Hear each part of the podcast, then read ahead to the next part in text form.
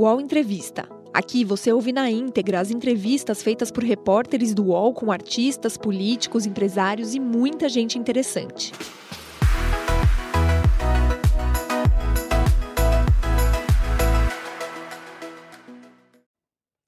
Olá, bom dia. Agora 10 horas 8 minutos. Seja muito bem-vinda, seja muito bem-vindo ao nosso programa. Esse aqui é o UOL Entrevista. Estamos sempre por aqui refletindo sobre o que está acontecendo no Brasil. E para isso a gente recebe aqui lideranças políticas, especialistas. Hoje a gente vai falar com um governador reeleito no nosso país. Governador do Pará, Helder Barbalho, do MDB, fechou uma ampla aliança partidária e foi reeleito. No primeiro turno, com a maior votação do país. Teve 70,47% dos votos válidos e derrotou o principal concorrente, Zequinha Marinho, do PL, aliado de Bolsonaro. Também foi o único governador do Pará eleito em primeiro turno após a redemocratização. Filho e herdeiro político do ex-senador Jader Barbalho, também do MDB, o atual governador nasceu em Belém, em 43 anos, e se formou em administração pela Universidade da Amazônia. Também é pós-graduado em gestão pública pela Fundação Getúlio Vargas. Helder estreou na política como vereador de Ananindeua, região metropolitana de Belém, em 2000. Dois anos depois, se elegeu deputado estadual. Em 2004, foi eleito prefeito da cidade. Com apenas 25 anos, se tornou o prefeito mais jovem da história do estado. Em 2008, foi reeleito com 50% dos votos. Em 2014, se candidatou ao cargo de governador do Pará, mas foi derrotado. Em 2018, se candidatou novamente e conseguiu se eleger. Foi o ministro da Pesca e ministro-chefe da Secretaria Nacional dos Postos do governo Dilma e ministro da Integração Nacional na gestão Temer. No segundo turno das eleições deste ano, anunciou apoio a Lula e é o principal articulador da ida do presidente eleito à COP27, que acontece no Egito. No All Entrevista de hoje, ele fala sobre o Pará, sobre a ida de Lula à COP27 e o futuro do Brasil. Ele também vai à COP27 com embarque amanhã, se não me engano. Olá, governador Helder Barbalho, muito obrigada por aceitar nosso convite, estar aqui no All Entrevista ao vivo e parabéns pela sua reeleição. Bom dia. Bom dia, Fabiola. Desligado o seu som. Gratidão pelo convite. Você consegue me ouvir? Agora, agora sim, agora consigo, governador. Uh, bom dia, Fabiola. Bom dia, Thales. Bom dia, Alberto. Uh, todos que estão nos assistindo no UOL Entrevista, muito obrigado uh, pelo convite e a oportunidade de conversar com vocês e com aqueles que nos assistem. Comigo nessa entrevista, Thales Faria e também Alberto Bombig, que são colunistas de política aqui do UOL. Olá, Bombig, bom dia para você. Bom dia, Fabiola, bom dia, governador, bom dia, Thales, e a todos que estão nos acompanhando. Olá, Thales, bom dia. Bom dia, Fabiola, bom dia, governador, bom dia, Bombig. Seja bem-vindo, governador. É claro que a gente quer falar bastante sobre a Amazônia, sobre a COP27, mas eu queria começar a nossa entrevista, governador, com algo bem factual que foi de ontem e que ainda está aqui nas nossas páginas do UOL em relação a, a, esses atos antidemocráticos considerados dessa maneira pelo ministro Alexandre de Moraes e o que aconteceu no seu estado, né? Policiais Uh, equipes da Polícia Rodoviária Federal foram recebidas a tiros por manifestantes que bloquearam um trecho de uma rodovia ali na região de Novo Progresso, inclusive que é uma região, e até gostaria que o senhor explicasse, né, essa região no sul do Pará, é, que tem também altos índices de desmatamento, atuação de grileiros. É, eu queria entender como é que está a situação neste momento do Estado, uh, governador. Eu sei que o senhor lá atrás já determinou que a Polícia Militar também ajudasse a desbloquear essas rodovias. Qual é a preocupação do Estado em relação a esses atos antidemocráticos? Como é que o senhor tem classificado isso? Fabiola, o cenário hoje no Estado é uh, em que temos exclusivamente este ponto uh, da BR-163 uh, na ligação entre o município de Novo Progresso com a divisa do Pará uh, com o estado do Mato Grosso, na região de Cachoeira da Serra, onde está localizado esta obstrução. É uma rodovia federal em uma área que está forjada muito próximo uh, da reserva do Jamanchim, onde já uh, tem um histórico de conflito, seja por questões do uso da terra nas áreas de reserva, seja por conflitos também envolvendo uh, ilegalidades ambientais e também a questão do garimpo. Portanto, é um momento tenso. Uh, neste momento, há uma migração de agentes da Força Nacional de Segurança que estavam em Santarém, por determinação do Ministério da Justiça, se deslocando para a região para que possam fazer cumprir a determinação da desobstrução da rodovia. A Polícia Militar do Estado, junto com os demais agentes de segurança do sistema estadual, uh, fez cumprimento nas demais áreas que, inicialmente, logo após o resultado das eleições, sofreram obstruções. E não há, neste momento, qualquer registro, sejam em áreas urbanas, sejam em estradas do Estado, uh, e até mesmo em outras áreas de rodovias federais, registro de obstrução apenas localizado neste momento nesta região da BR-163.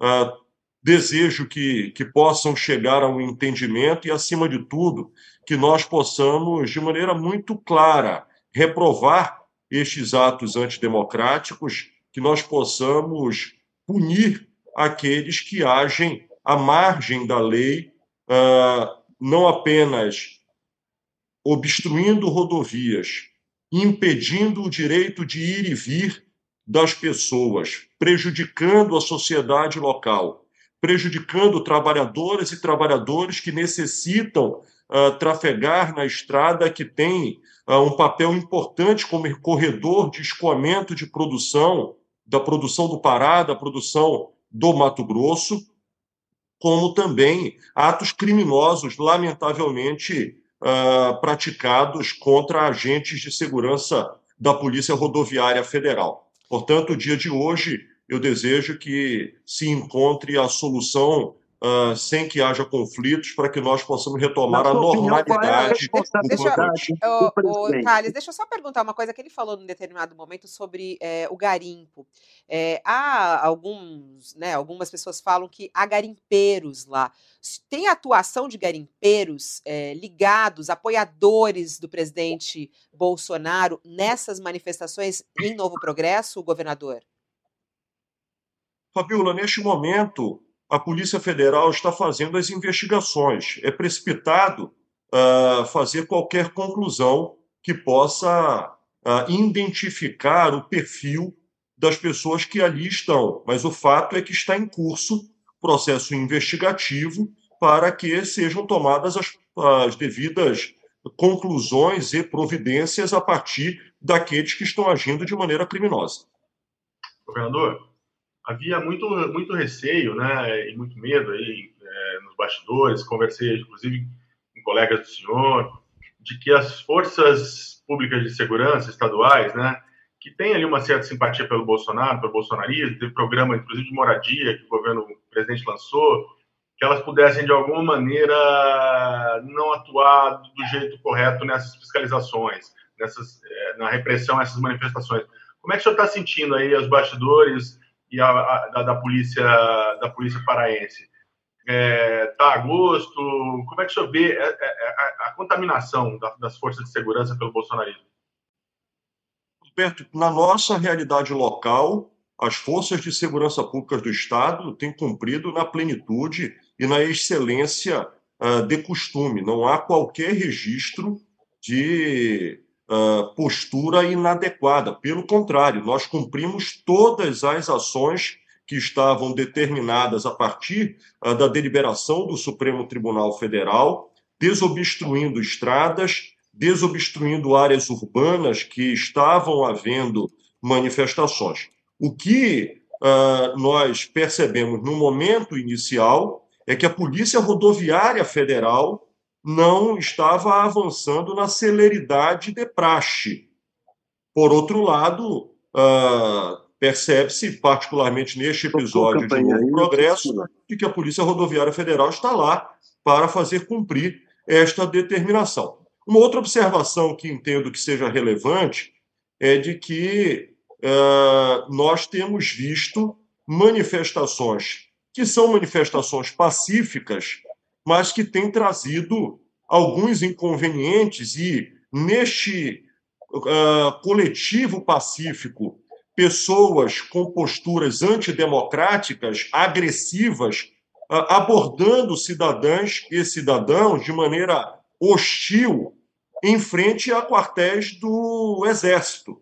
Isto é muito desagradável, porque em condições normais, certamente, se não fosse manifestações no perfil que nós estamos vendo, o Exército Brasileiro não estaria permitindo que as suas calçadas servissem de aglomeração de manifestações dessa natureza.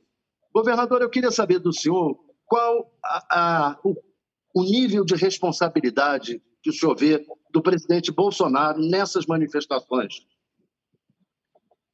Thales, o líder do país, presidente da República, ele deve dar exemplo ele deve manifestar-se de maneira clara, balizado uh, por questões que são absolutamente essenciais e cláusulas pétreas. É fundamental que nós possamos compreender de que as eleições foram democraticamente uh, asseguradas, o seu curso democraticamente chegou ao fim, venceu democraticamente aquele que obteve o maior quantitativo de voto, caberia em uma relação civilizada, pautada uh, na liturgia do cargo, pautada na democracia, no respeito à Constituição, que o vencido sinalizasse ao vencedor sucesso e desejo de êxito se colocando à disposição para que pudesse o Brasil a ter a transição mais tranquila possível e o governo que chega ter sucesso. Afinal, não é o sucesso de um gestor, não é o sucesso de um governo, é o sucesso de um país, é o sucesso da população. E daqui a quatro anos haverá novas eleições e, obviamente, aqueles que perderam terão legitimamente oportunidade de se apresentar novamente. O que se viu neste momento é uma mensagem do, do, do atual presidente, em que ele manifesta para o seu eleitor, agradecendo a sua votação, mas não trata uh, do Brasil, não trata de sucessão, não faz um gesto de pacificação o que, obviamente, para nós é muito desagradável, porque o Brasil aprendeu com disputas acirradas, com oposição ganhando a eleição, como vimos na transição do presidente Lula uh, com o presidente Fernando Henrique há 20 anos atrás, a experiência de uma transição absolutamente pacífica, como tivemos oportunidade de, em outras experiências, assistir desta forma. Portanto, eu creio que é um desserviço a postura que o presidente Bolsonaro adota quando ele não vem a público e, de maneira clara e reta, agradece aos seus eleitores, se apresenta como líder da oposição, como líder dos uh, milhões de votos que possuiu mas, por outro lado, deseja sucesso e se apresenta como um crítico construtivo para que o Brasil dê certo, buscando amainar os ânimos e, acima de tudo, garantir que o Brasil então, possa olhar para frente democracia. Em parte, o senhor responsabiliza, em parte, por essas manifestações e pelos problemas que está tendo o país agora nessa transição. O silêncio uh, do presidente Bolsonaro, ele alimenta que aqueles que, seja por oportunismo político, seja por desejo de herdar o espólio da extrema-direita, usam da alienação de muitos do sofrimento legítimo de outros que estão entristecidos por não terem tido a sua escolha vitoriosa, para arregimentar este coletivo que, ah, lamentavelmente, ah, está ainda nesse processo em que nós não devemos, obviamente, colocar todos no mesmo estágio. Tem manifestantes ali que estão uh, alienados no processo, ainda ingenuamente é, acreditando que é possível uma reversão. Existem outros que estão numa postura absolutamente oportunista, porque já estão olhando a eleição municipal. Aí é, é candidato a vereador que está querendo o espólio da direita, é candidato a prefeito que quer o espólio da direita, é candidato a deputado, a governador, já na eleição de 2000 e 2026. E aí se aproveitam de outros que estão ali apenas sofrendo por terem perdido a eleição. Então, nós não podemos, obviamente, desconhecer e nem juntar todo mundo uh, no mesmo processo e separar aqueles que estão uh, agindo de má fé e aqueles que estão sendo usados. O governador, paralelo a isso, a gente olha a agenda uh, presidencial e qualquer pessoa pode fazer isso a gente vê é, o presidente sem compromissos oficiais. É, temos dois meses ainda de governo Bolsonaro, temos questões gravíssimas no país. Como é que o senhor vê é, essa situação neste momento? O senhor acha que Bolsonaro já abandonou o governo? o senhor, como governador de estado, inclusive, como é que o senhor tem visto a atuação do governo federal neste momento? E há uma preocupação também em relação a essa transição, né?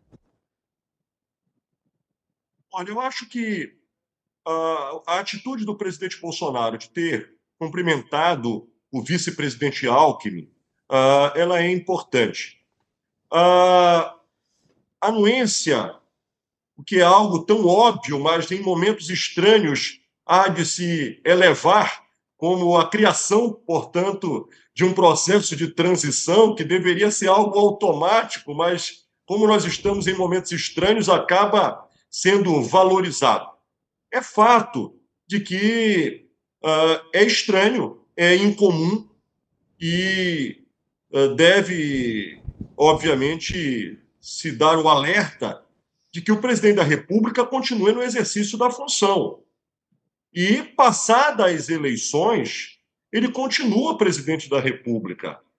O Brasil precisa continuar sendo administrado, continuar sendo liderado o calendário político, eleitoral, institucional, ele leva a sucessão até o dia 31 de dezembro e a partir de 1 de janeiro um novo gestor. Ele, diferente de outros países que o resultado sai e imediatamente já há uma sucessão, no Brasil não. Portanto, eu uh, estranho, até porque todos nós temos a obrigação, como servidores públicos, de nos doar integralmente para as funções, ganhando ou perdendo a eleição. E é fato que, passado mais de uma semana do pleito, nós já estamos aí há oito dias, nove dias uh, do pleito, nós temos percebido de que há um mergulho uh, por parte do presidente da República diferente do que deveria ocorrer, já que ele continua no exercício do mandato. Tá uma sensação de abandono ou não? Tá essa sensação de abandono ou é exagero falar isso, governador? Olha, eu entendo que a máquina pública ela toca independente do, do comandante. Agora é fato que o presidente Danal precisa assumir uh, a, a, a liderança do processo. E, inclusive, ele ser o líder da agenda do seu mandato, que ainda está em curso, e ele ser o líder do processo de transição. Portanto, a administração pública federal ela tem capacidade de prosseguir sem que o governante esteja no seu dia a dia. Porém, é uma mensagem extremamente delicada, negativa e que espero que o presidente Bolsonaro tenha a capacidade de assimilação do resultado eleitoral para que ele possa governar o Brasil até o último dia do seu mandato, conforme a Constituição estabelece, e a sua obrigação como gestor do nosso país. Governador, o senhor fez uma aliança na sua campanha de 15 partidos. Eu queria saber, primeiro, como o senhor conseguiu isso, e depois, é, se o senhor acha que o Lula vai conseguir reunir uma base parlamentar é, que garanta o governo dele no Congresso. Os deputados e também se os deputados e senadores do Pará como se comportarão em relação ao governo Lula. Otários, aqui a política do Pará, ela historicamente esteve fracionada em três blocos uh, políticos.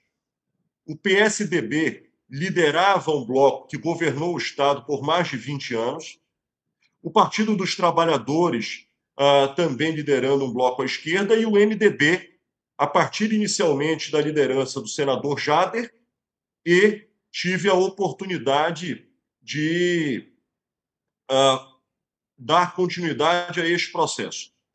Quando assumi o governo, fui muito questionado por tomar a decisão de não fomentar este acirramento político e buscar fazer uma convocação daqueles que desejavam construir um novo ambiente de pacificação política e de unidade administrativa. Muitos apostaram que não daria certo, de que eu precisava continuar fomentando a histórica disputa. Passado três anos e dez meses, entrando no décimo primeiro mês do último ano, nós conseguimos fazer um agrupamento em que não apenas agremiações partidárias, mas colaboradores, lideranças políticas, uh, pessoas que pensam ideologicamente diferente, mas que compreenderam o momento especial que o Estado está vivendo. E é claro, não adianta você fazer gestos políticos e construir uma base política se você não tiver um governo bem avaliado. Porque se a população não tiver nesta sintonia, você sabe pela sua experiência. Político, quando vê que o projeto tem riscos de dar errado, ele muitas das vezes desatrela-se. Portanto, nós conseguimos aqui fazer uma química que foi o diálogo político e uma administração exitosa, que me permitiu chegar aí níveis de aprovação próximos de 80%. Então, isso tudo fez a composição para que nós pudéssemos não só agrupar, como ter o resultado eleitoral. Te respondendo sobre o presidente Lula, eu compreendo, Otales, que o presidente Lula deve ter a habilidade, primeiro, de compreender que o bloco de esquerda, este estará na largada e rígido como sua base de sustentação sólida. A partir daí, o objetivo central é poder dialogar ao centro. Dialogar ao centro, num primeiro momento, algumas agremiações têm certamente a, a perspectiva real de maior sintonia. Leia-se União Brasil, MDB, PSD.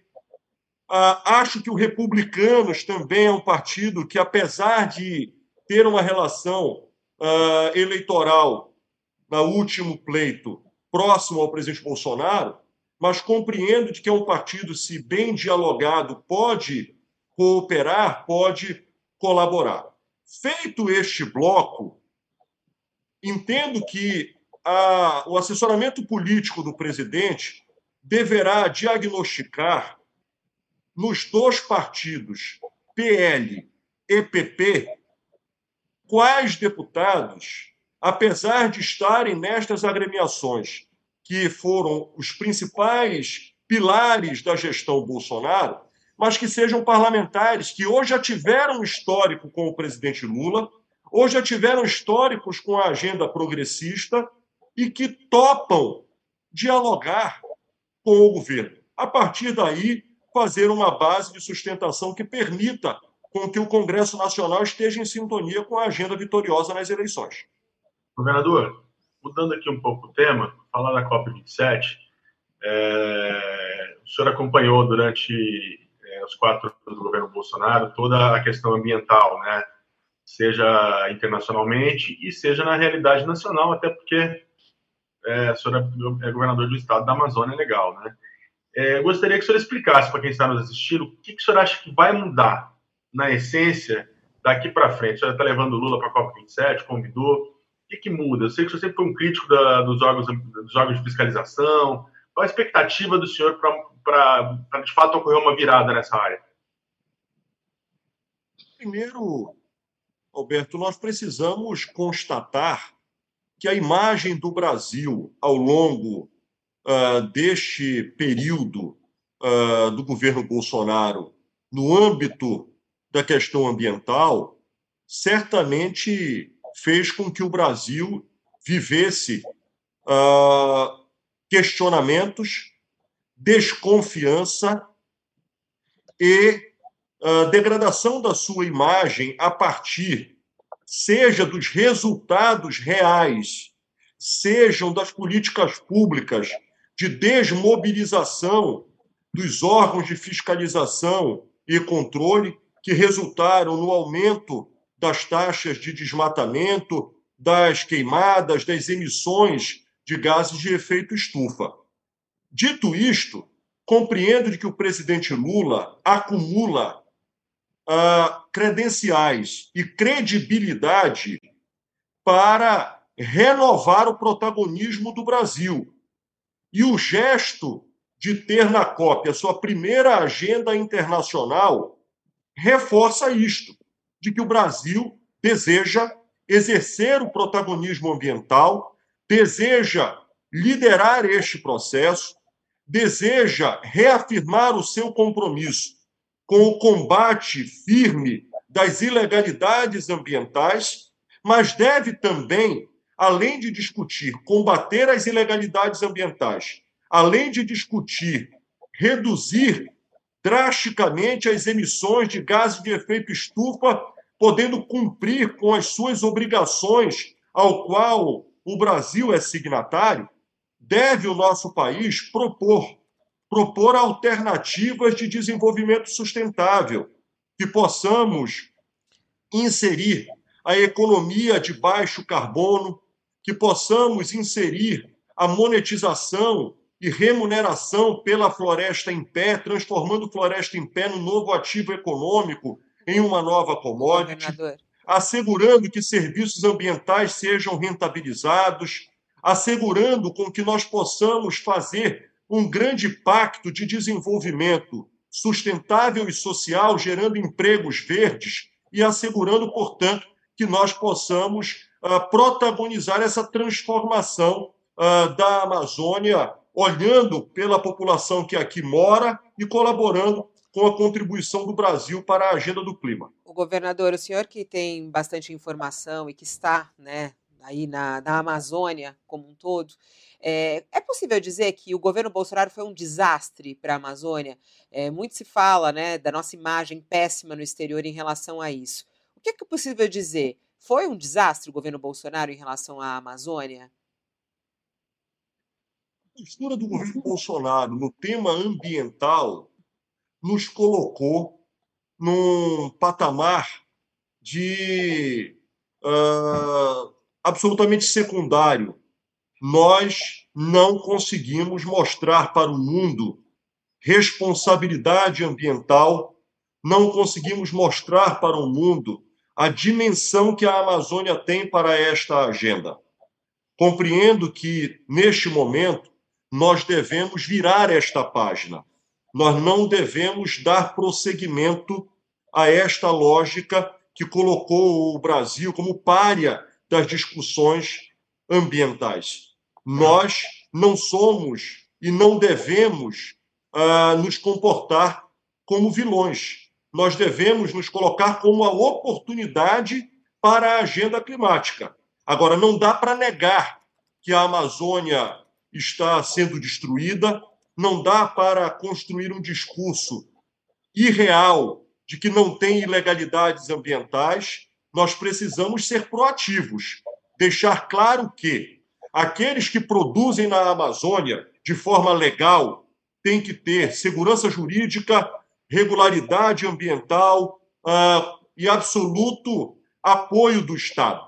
Aqueles que apostam na ilegalidade devem ter a punição das leis. E, por outro lado, nós precisamos, Fabiola, ter a compreensão de que a nossa região tem 25 milhões de brasileiros que aqui moram, que a nossa região tem por vocação a produção de alimentos. E o que nós já temos de área antropizada, de área mexida, de área derrubada, é o suficiente para alimentar o Brasil, o mundo, para gerar emprego, para gerar renda. O que nós não precisamos é continuar avançando sobre a floresta, é mudar a lógica da agricultura da pecuária extensiva para a agricultura pecuária intensiva. O, essa linha toda que isso, você está falando, nós... Ah, nessa linha toda que o senhor está falando, desculpa correr, só que o tempo está correndo aqui, nessa linha que o senhor está falando, é, e até pegando essa imagem péssima que o Brasil tem neste momento em relação ao meio ambiente com a atuação do governo Bolsonaro, Lula na COP27 tem que assumir compromissos na sua análise? Alguns diziam isso, que Lula vai já com discurso né, de presidente, o que até deixou Bolsonaro muito bravo.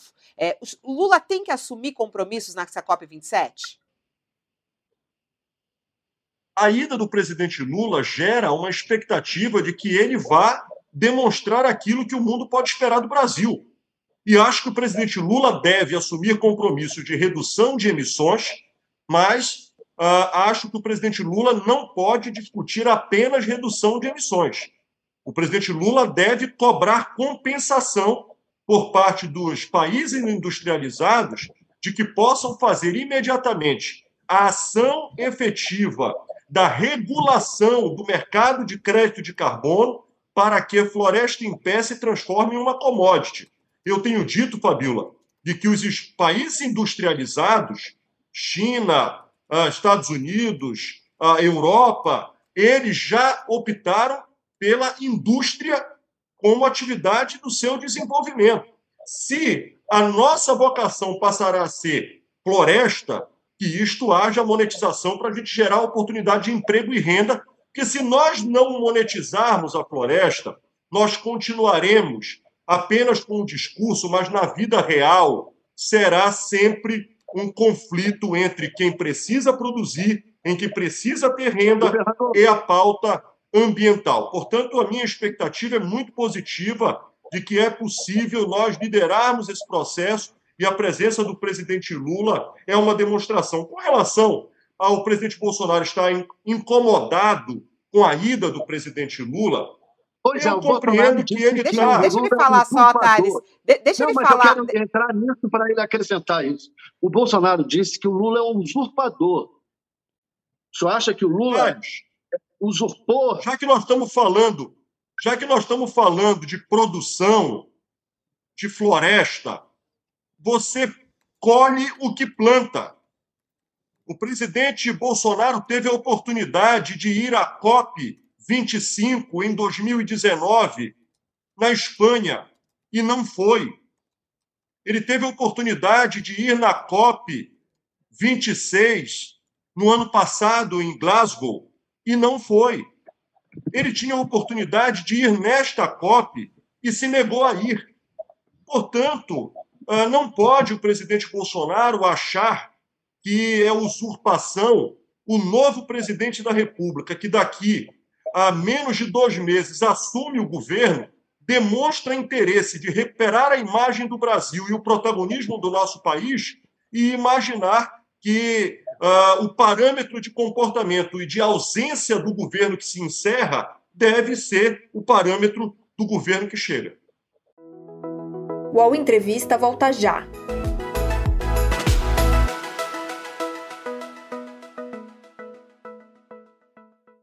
Oi, eu sou o Edgar Piccoli e trago boas notícias. Isso, Trago Boas Notícias é um podcast original Spotify produzido pelo UOL para você se informar e relaxar. As histórias que eu conto aqui são de Ecoa, a plataforma do UOL por um mundo melhor. De segunda a sexta-feira, às seis da tarde, tem um novo episódio grátis no Spotify e no UOL. Dá também para baixar e ouvir offline, quando você quiser. Mas o senhor estava falando que esse incômodo dele é, era o que que o senhor ia falar aquela hora? Que eu achei interessante como o senhor estava construindo aí. Você, você colhe o que você planta. É, o presidente Bolsonaro foi instado para poder se fazer presente. O Fabiola, eu estive na COP25 em, em Madrid. O Brasil, como governo, sequer se fez presente. Nós estivemos lá, governadores da Amazônia, participando, e o ponto de referência da presença do Brasil era a sociedade civil. O Brasil sequer tinha uma estrutura própria.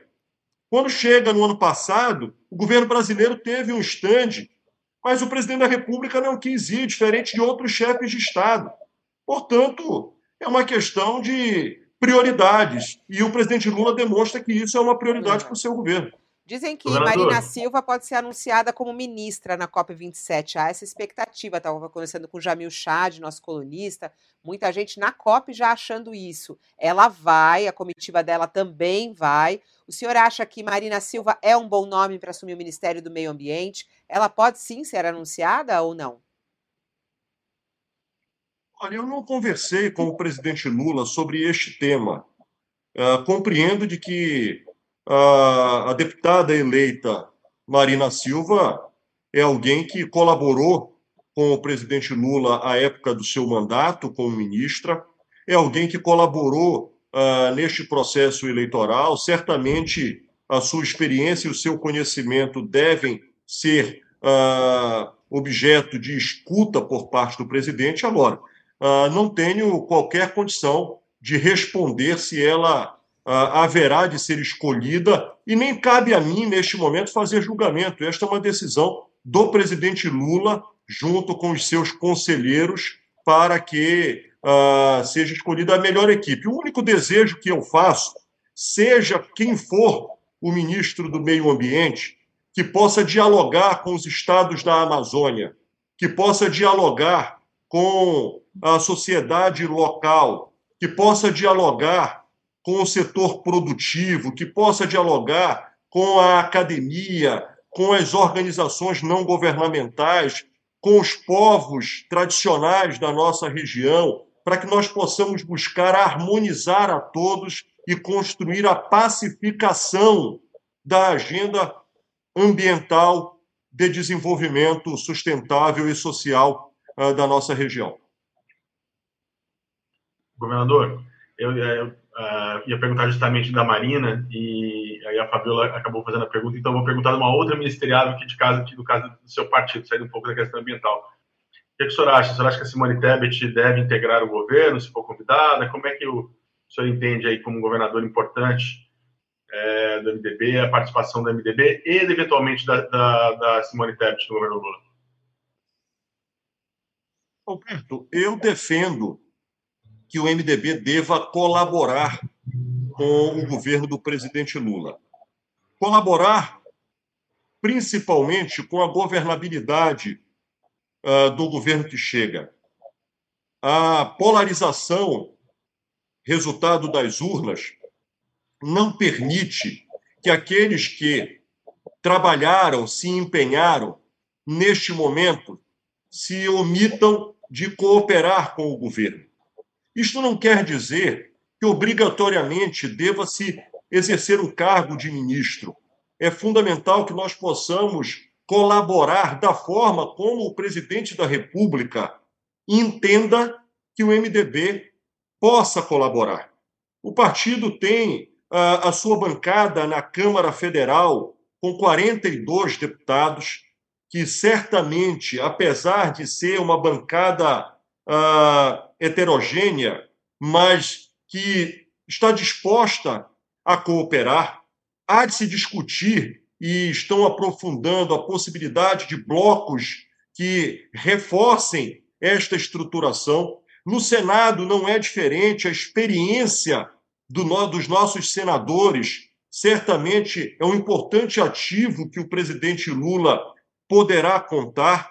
Portanto, o apoiamento parlamentar, somado aos quadros que eventualmente o presidente Lula compreenda de que tem qualificação, sintonia com a agenda ao qual o seu mandato, o seu governo defende, acho que o MDB deve colaborar sim. E dentre estes quadros, sem dúvida alguma, a Simone representa um quadro qualificado que exerceu um papel importantíssimo ao MDB ao se colocar como candidata a presidente da República e, no segundo turno, uh, tendo tido um papel importante de apoiamento ao projeto vencedor uh, liderado pelo presidente. Qual seria a melhor área? Qual seria a melhor área para ela, na sua análise?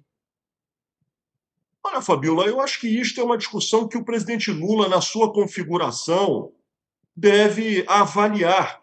E acho que nós não devemos personificar ou personalizar, neste momento, estas discussões, como também não devemos constranger uh, o presidente da República e condicionar o apoio uh, do MDB a qualquer função que seja o MDB deve ter responsabilidade, acima de tudo, com o Brasil, com a governabilidade do país. O país saiu dividido ao meio. O que, que o acha qualquer que Arthur... risco. Como qualquer risco, tá, só para que eu possa. Só que para que eu possa concluir. Qualquer risco de instabilidade uh, parlamentar pode comprometer o sucesso do governo e, mais do que isso, acirrar ainda mais os ânimos uh, de um país dividido. Como o senhor acha que o Arthur Lira vai agir? Ele vai aderir, vai ajudar o Lula ou ele vai criar problema? E como o Lula deve agir em relação a ele? Acho que o presidente Lula tem experiência suficiente para dialogar com aqueles que o acompanharam e dialogar com aqueles que estiveram em campos opostos, mas que estão propensos e dispostos ao diálogo. É claro que nós temos que ter todo o cuidado para que este diálogo seja construtivo e que o governo possa ter a capacidade da consolidação de uma base política que esteja consolidada esteja a dar tranquilidade para o governo. O presidente da Câmara, Arthur Lira, é alguém que tem certamente uma liderança relevante no âmbito da Câmara Federal. E o presidente Lula haverá, nos próximos uh, três meses, avaliar esta relação, tomar o pulso dos partidos políticos, tomar o pulso das pancadas para uh, avaliar qual será a tratativa e diálogo que ele estará construindo com o hoje presidente da Câmara e que, obviamente, de acordo com a nova configuração, uh, dialogar oh, com aqueles que pode até responder... ser o próprio Arthur Lira, mas dialogar com aqueles que estarão exercendo protagonismo na próxima legislatura. Mas o senhor não me respondeu como o senhor acha que ele vai agir, o Arthur Lira? Vai é, apoiar o governo ou vai atrapalhar? E tudo depende, Thales, ah, de qual ah, o patamar ah, que o presidente Arthur Lira irá condicionar ao presidente Lula. Perfeito? E esta temperatura ela, ela haverá de ser aferida no decorrer do processo. Imaginar na dinâmica da política que, faltando quase três meses para o processo sucessório da Câmara. Já dá para cravar neste momento um diagnóstico? Entendo ser precipitado. O exercício do diálogo, o exercício da construção política, ela está apenas no seu início. E, portanto, caberá ao presidente Lula e os seus, uh, que terão o papel da área política de construir base, de fazer este exercício e a habilidade, a experiência do presidente Lula de avaliar qual será o tratamento a ser dado ao atual presidente da Câmara, Arthur Lira, como também ao próprio Partido Progressista o senhor está falando sobre diálogo eh, e o senhor foi muito habilidoso como político treinado e filho de político também, né? Filho de peixe, peixinho é também. Aí no primeiro turno em fazer todas essas alianças, não se posicionar ainda no primeiro turno. Eh, Bolsonaro sai dessa eleição com uma votação expressiva eh, e alguns dizem, ah, um líder, né? sem dúvida nenhuma, da direita, extrema direita brasileira. Como, que o senhor, como é que o senhor enxerga, até pela sua experiência política, é, como é que o senhor enxerga o futuro de Bolsonaro e o futuro do bolsonarismo? Como vai ser esse diálogo de Lula com o bolsonarismo? Primeiro, o presidente Bolsonaro, claramente, na sua manifestação pós-eleição, ele reafirma de que não está disposto a passar o bastão da liderança do bolsonarismo. Inclusive, dando um freio daqueles que já imaginavam que herdeiros automáticos poderiam se apresentar. Este é um ponto. Isto quer dizer que o presidente Bolsonaro estará a liderar o espólio bolsonarista e claro, assistir aqueles que estarão perifericamente dialogando com esta fatia do eleitorado. Com relação ao relacionamento do presidente Lula com o bolsonarismo, nós precisamos fatiar o que é esta votação do Bolsonaro. Primeiro, você tem uma fatia que eu empiricamente reputo algo como entre 25% e 30%, que são pessoas que efetivamente se identificam ideologicamente com o bolsonarismo. Estes terá uma rigidez maior e manterá aceso e vivo este sentimento atrelado conceitualmente às teses e bandeiras bolsonaristas. Talvez até esteja sendo otimista demais, chegando a 30% mas acho que está ali na casa uh, entre 20% e 30%.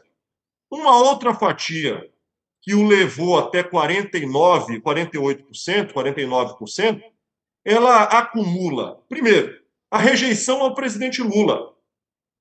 E segundo, a todo um movimento de políticas, inclusive com claramente infrações no âmbito do uso e no abuso do poder político que foi realizado no período eleitoral, como a questão do auxílio emergencial, como a questão do consignado, que inevitavelmente dialogam com o bolso, com as dificuldades sociais de milhões de brasileiros.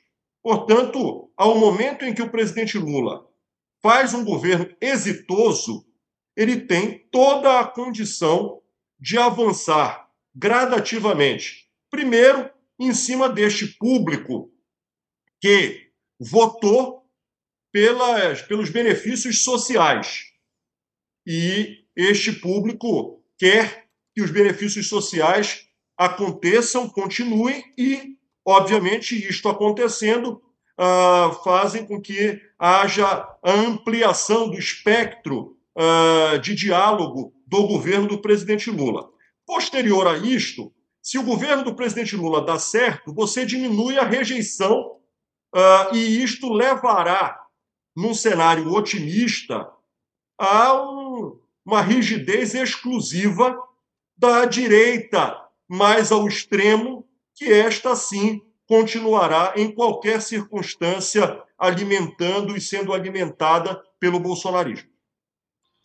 Governador, uma, como é que sobre a relação do, é, do governo Lula com vocês, governadores? Você acha que vai ser boa? Você acha que vai ter conflito? Vai ter tensão?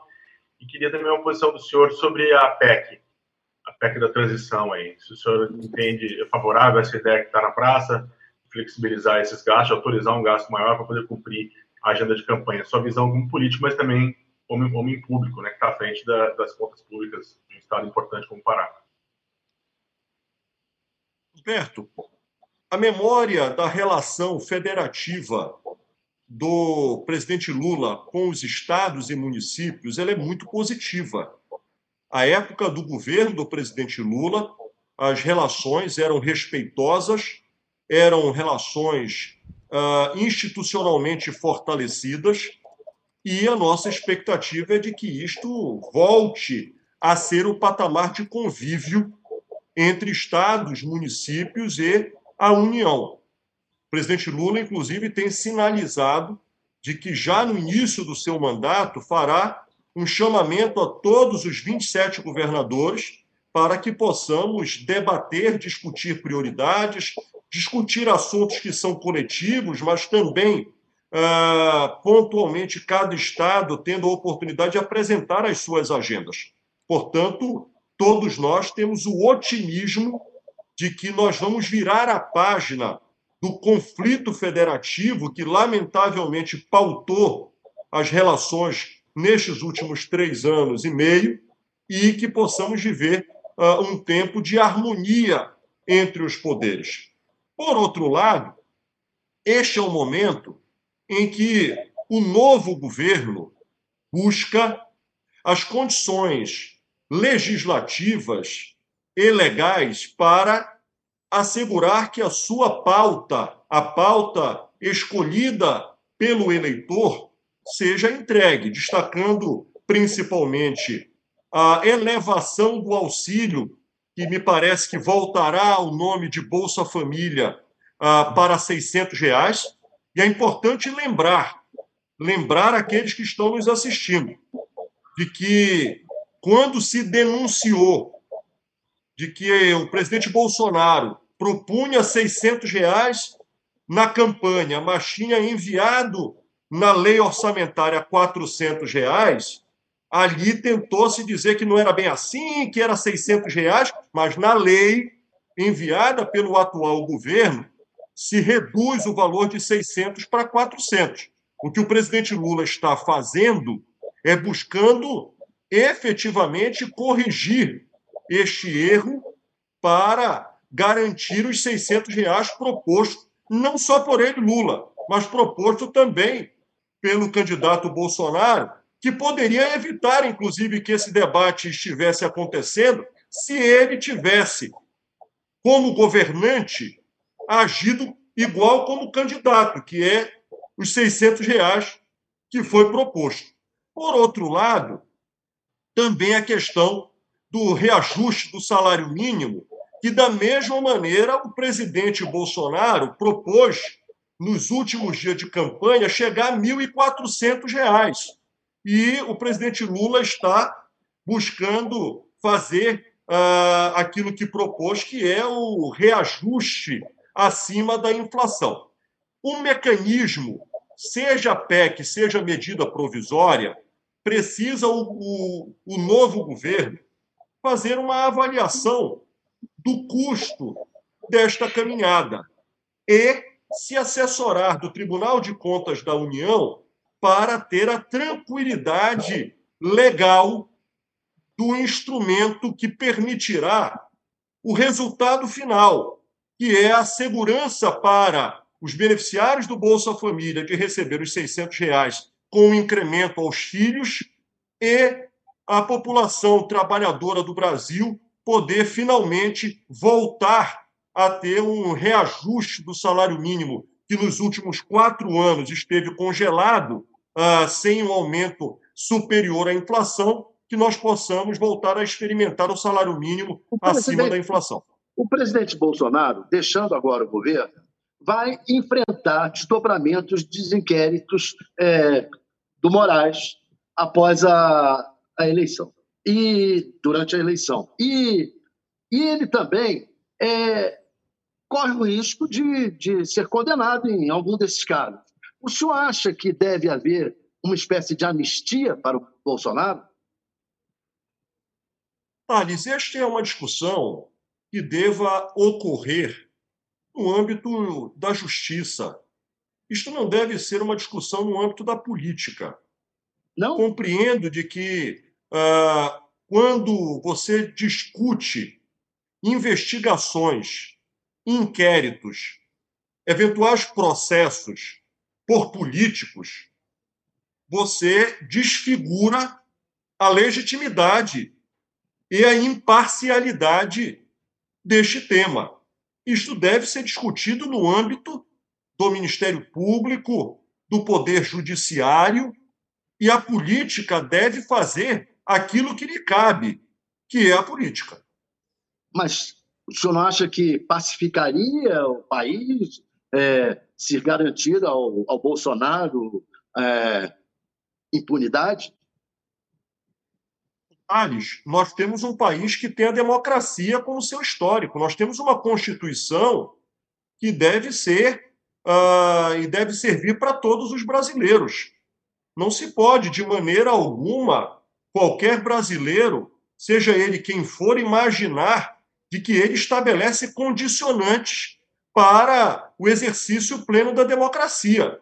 Eu não sou daqueles e nem defendo caça às bruxas ou perseguição. Eu defendo que, de maneira transparente, legítima, imparcial, se exerça os poderes. Se houver ilicitudes ou crimes ocorridos ou cometidos por quem quer que seja, que estes estejam sob a, a punição proporcional às suas infrações, independente, sem personificar, sem nominar. Uh, todos nós estamos uh, absolutamente sob o mesmo guarda-chuva das leis desse país.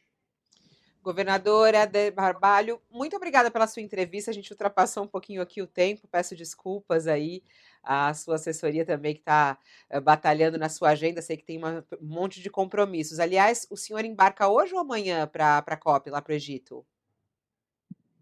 Eu estarei indo logo mais para Brasília, quando hoje tem encontro com uh, alguns membros do MDB.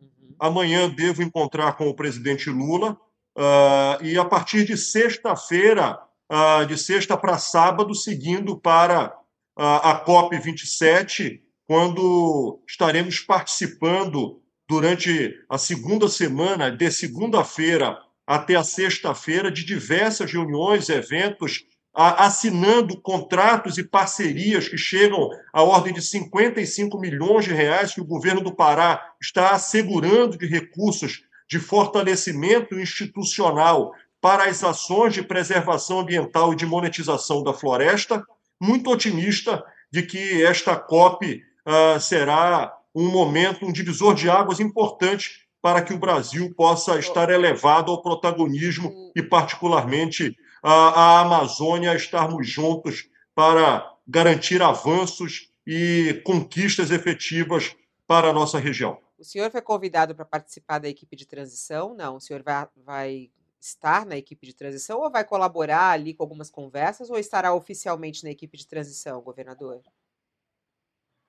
Fabiola, eu tenho obrigações aqui com o Estado do Pará e o meu foco absoluto é aqui uh, para devolver aos paraenses o, o carinho e, e, e, com muita gratidão ao que recebi de votação local. O que eu dialoguei com o presidente Baleia é de que a reunião que acaba de ocorrer entre ele e a presidente Glaze alinhariam o modelo de colaboração na transição por parte do MDB, defendi que o MDB participe do processo de transição e, a partir daí, devo hoje conversar com o presidente Baleia para que nós possamos indicar os melhores nomes e quadros técnicos uh, para cooperar com o coletivo de pessoas que participam da transição neste momento. Tá certo. Governador, muito obrigada pela entrevista e um bom trabalho ao senhor. Boa viagem.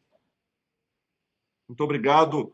Um grande abraço, Fabiola, Thales, uh, Alberto. Gratidão, obrigado e um abraço a todos que estão nos assistindo. Muito obrigada, Thales. Obrigada, Bombig. Até. Até. E assim a gente termina mais um UOL Entrevista. Muito obrigada também pela sua audiência, pela sua companhia aqui conosco no UOL Entrevista. Lembrando que eu volto logo mais. Ao meio-dia tem o UOL News para você do meio-dia, com resumo também no, do noticiário. O que está acontecendo nessa equipe de transição? A gente tem aí também mais informações em relação a essa reunião, como ele falou, eh, de Glaze com o MDB também que está acontecendo. Finalizou agora há pouco essa reunião. A gente vai trazer mais detalhes ao meio-dia no nosso UOL News. Até lá, muito obrigada. O UOL Entrevista e outros podcasts do UOL estão disponíveis em uol.com.br/podcast. Os programas também são publicados no YouTube, Spotify, Apple Podcasts, Google Podcasts e outras plataformas de distribuição de áudio.